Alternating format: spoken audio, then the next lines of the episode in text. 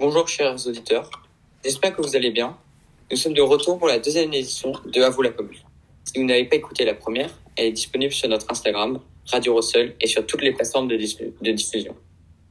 Aujourd'hui, nous recevons toujours les deux mêmes brillants chroniqueurs, Martin Gazanson et Rachid Elmereb, et aussi Camille Muresprim, qui vient nous présenter son projet de chasse au trésor littéraire. D'abord, et comptons la drôle d'idée de Martin Gazanson. Merci beaucoup Maxence de m'avoir invité encore une fois.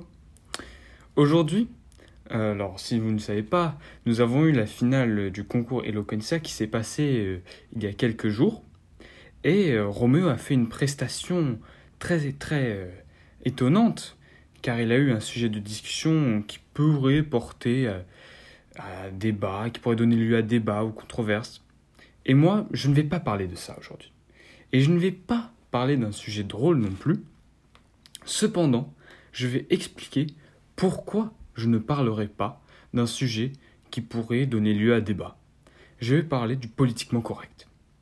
Alors, euh, il faut savoir que le politiquement correct, c'est une forme, on pourrait, on pourrait le définir comme une forme de norme sociale qui consiste à polisser excessivement des formulations pour ne pas heurter certaines catégories de personnes, souvent des minorités, telles que des minorités ethniques ou euh, sexuelles, une orientation sexuelle par exemple, les personnes euh, appartenant au mouvement LGBTQ. Alors voilà. Et en effet, dans certains cas, cette forme de censure peut être extrêmement bénéfique. Euh, et elle n'est pas utilisée pour changer l'avis des gens sur, certains, sur certaines choses, telles que la sexualité, euh, mais elle peut atténuer, voire, euh, voire ne pas faire sortir les propos de ces personnes sur ces sujets. par exemple, c'est un exemple tout bête, mais le politiquement correct peut aider à réduire les blagues racistes, euh, homophobiques ou sexistes ou même antisémites euh, dans des lieux publics. Et cela peut aider à avoir euh, des conversations entre personnes moins toxiques, on pourrait même dire. Et donc c'est défini comme une façon acceptable de s'exprimer en société. cependant, là, le politiquement correct euh, n'est pas apparu comme cela. Il, est apparu suite à une utilisation de certains termes euh, qui à la base n'étaient pas du tout euh, péjoratifs dans un contexte totalement déplacé. Par exemple, avec le mot nègre qui vient du, du en latin, veut tout simplement dire noir à la base. Cependant, ce n'est que vers le 19e siècle euh, qu'il a été utilisé à mauvais escient pour euh, définir de façon péjorative les personnes euh, de, couleur, de, dont la peau était de couleur plus foncée que d'autres. Donc on peut voir que c'est une forme de, de, utilisation de certains termes qui a forcé la société à créer ce politiquement correct pour, pour censurer certains propos. Par exemple, pour le philosophe euh, Dominique Lecoux, euh, c'est une forme de rhétorique de dissuasion. Euh, donc c'est un moyen d'intimidation à la fois pour les personnes utilisant des propos déplacés, mais aussi pour certaines fois promouvoir une pensée unique, une forme de pensée, une directrice, très réglementée. Après, nous avons euh, le politiquement correct ne s'attarde pas que sur les paroles. Le politiquement correct euh, est, présent dans tous les aspects de la société. Avec un exemple récent, je vais prendre l'exemple de, la marque Prada. La marque Prada qui est très très reconnue dans le monde entier, une marque de luxe, euh, a sorti une collection qui a, porté, un conflit avec elle. Euh, c'était une collection de figurines euh, qui supposément représentaient des singes et qui étaient utilisées sur, euh, comme figurines sur des, sur des t-shirts, sur des sacs. Et certaines personnes se sont rendues compte qu'elle qu'elle ressemblait énormément au blackface. Si vous ne savez pas ce qu'est blackface, c'est un masque dont le but était d'imiter les personnes de couleur de peau noire. Donc c'était un le blackface est, une, est un objet que l'on peut associer au racisme, euh, car en effet c'est une vision euh, dénigrante de ces personnes. Mais euh, en effet, on peut voir avec cet exemple de Prada que le politiquement correct apporte aussi énormément de problèmes pour s'exprimer en société, car cette collection n'était pas forcément raciste en soi. Et, et nous pouvons aussi, il y a aussi eu un lien avec euh, la dernière émission euh, qui a été postée sur Bonne Nuit les Loulous, sur les contes des fées, avec qu'il faudrait aller écouter d'ailleurs. Et donc c'est Finn Garner qui a posté un, qui a publié un livre qui s'appelle Politically Correct Bedtime Stories, dans lequel il, euh, il réécrit des contes de fées euh, originaux, euh, mais en prenant en compte le politiquement correct et fait en sorte, une sorte de satire de ces contes de fées pour montrer à quel point le politiquement correct est en train d'un peu contrôler nos vies. Et donc, je vais finir mon intervention par cette question. que faites-vous pour que le politiquement correct ne contrôle pas votre vie pour ne pas être censuré? Voilà. Merci beaucoup Martin. J'espère que ça vous a plu à vous auditeurs. En tout cas, moi j'ai bien aimé. Et j'aimerais aussi rajouter euh, une citation d'un grand philosophe qui a un jour dit c'est raciste à cause des racistes. Et maintenant, n'oubliez pas aussi de toujours nous contacter si vous voulez faire une chronique aussi sérieuse, mais ça peut être aussi drôle ou d'actualité, comme vous verrez avec Rachid. Mais euh, maintenant, on passe ensuite à l'interview de Madame Mainstream qui vient nous présenter son projet de chasse au trésor littéraire. Euh, bonjour Madame, j'espère que vous allez bien. Bonjour Maxence. Euh, pouvez-vous tout d'abord vous présenter en quelques mots? Oui, alors donc je suis Madame Maurice Prime, professeure de français. Et cette année, j'ai la chance d'avoir les, les 6e 3, les terminales et premières IB en littérature. Et, euh, et, je suis aussi la coordinatrice de l'enseignement du français en secondaire, voilà, chef d'équipe de l'équipe formidable de français. Donc, euh, bah, comme vous êtes venu nous présenter votre projet de chasse au trésor littéraire, demande évidemment bah, qu'est-ce que ce projet? Alors, c'est plus chasse au trésor, c'était un peu pour le rendre attractif. C'est pas exactement une chasse au trésor, c'est plutôt, euh, enfin si dans sa dimension ludique, mais c'est plutôt un atelier d'écriture géant que j'aimerais donc que qu'on va organiser pour tout le secondaire et pour le, le de, donc l'école et aussi pour le, euh, les membres euh, du personnel qui parlent euh, en français, qui ont envie d'écrire en français. Ça peut être certains de vos professeurs qui parlent couramment français, qui sont pas français. Je pense à Monsieur Kogalin, par exemple. J'espère qu'il participera. donc, en fait, chaque participant à ce grand jeu, cette grande, à ce grand atelier littéraire recevra une tâche d'écriture, une toutes les deux trois semaines. Ça va dépendre du nombre de participants.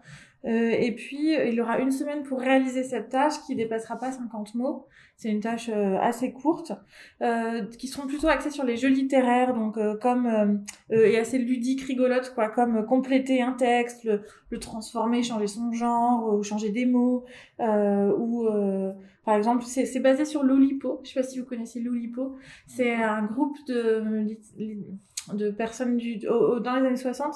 En 1960, ils ont créé ce, des jeux littéraires pour, pour développer les potentialités du langage. Donc, ça s'appelle Ouvroir de littérature potentielle. Bah, c'est des jeux littéraires très ludiques, très drôles.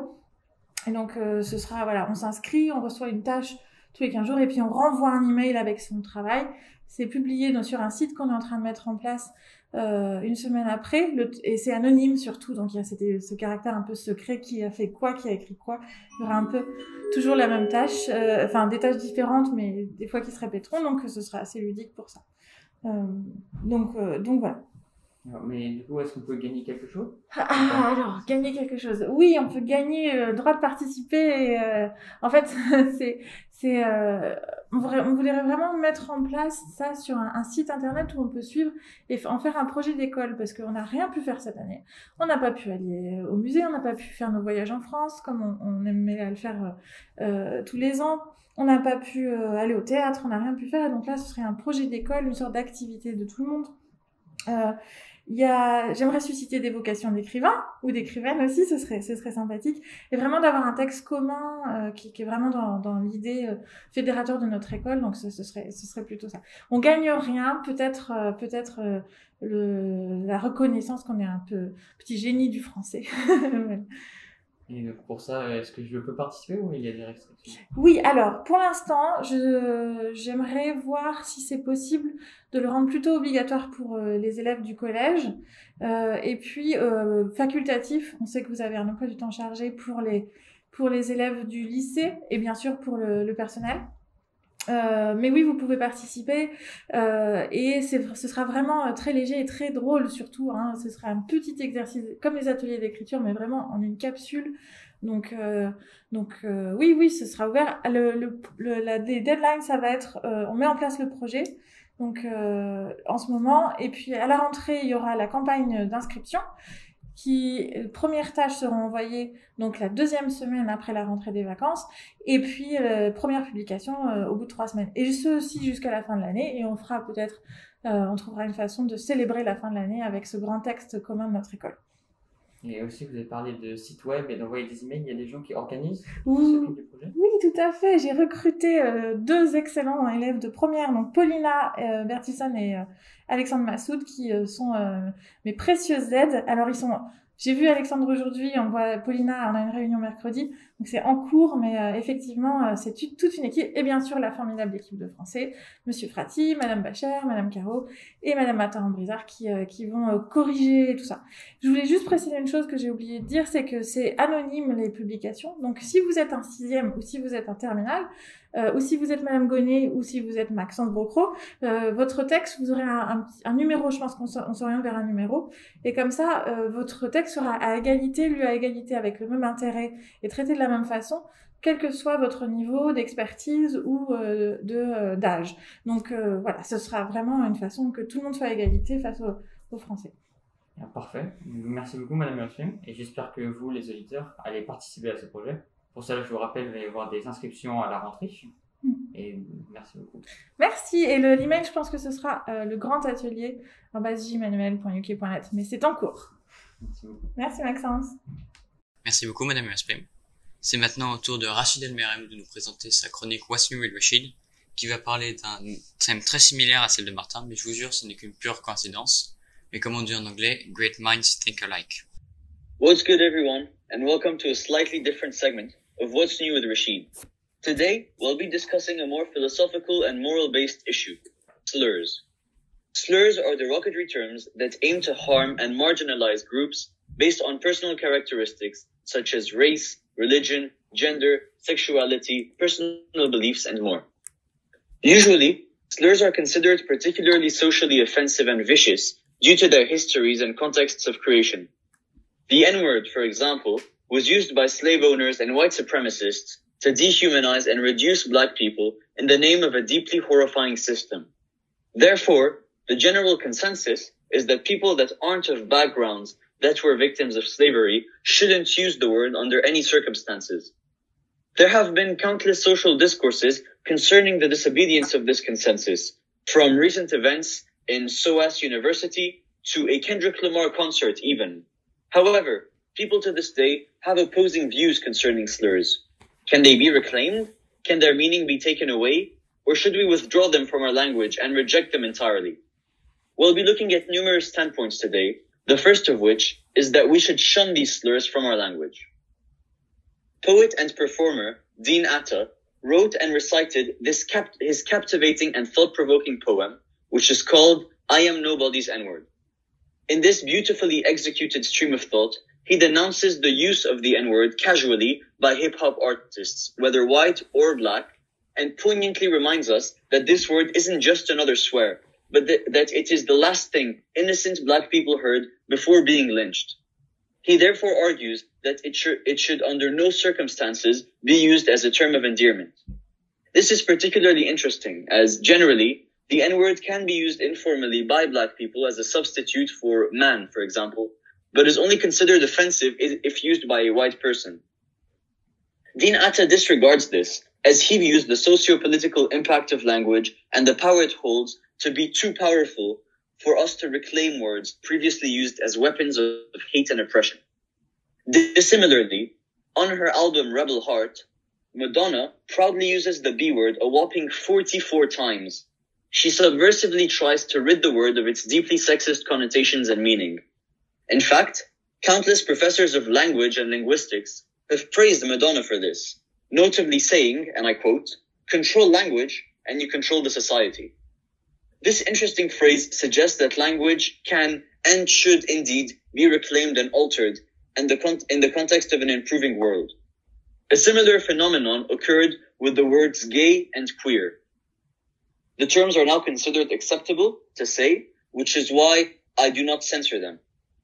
In the early 1990s, academics decide, decided to repurpose these words, but this came at the expense of two things. Firstly, some people would be unaware of the reclamation of language and therefore continue to use it for homophobic purposes. Secondly, in the context of intersectionalist activism, some people or members of the targeted community may or may not accept this, uh, uh, this reclamation of language. So what are your thoughts on the matter? Can language ever be reclaimed? Whatever your standpoint, remember to be empathetic, open-minded, considerate, and mindful in the way you treat people and the language you use. Merci Rachid. C'est maintenant la fin de notre deuxième édition de Vous la commune. Je sais que vous êtes très tristes, chers auditeurs, mais ne vous inquiétez pas, on revient la semaine prochaine. Merci pour les retours sur la première émission et l'accueil chaleureux que vous avez fait à notre radio. N'hésitez pas à nous contacter si vous voulez faire une chronique ou présenter un projet, car cette émission, je vous le rappelle, est faite pour vous et par vous. En espérant que cette émission vous a plu, c'était À vous la commune par Maxence Procro. Vous étiez bien sûr sur Radio Russell. Bonne soirée.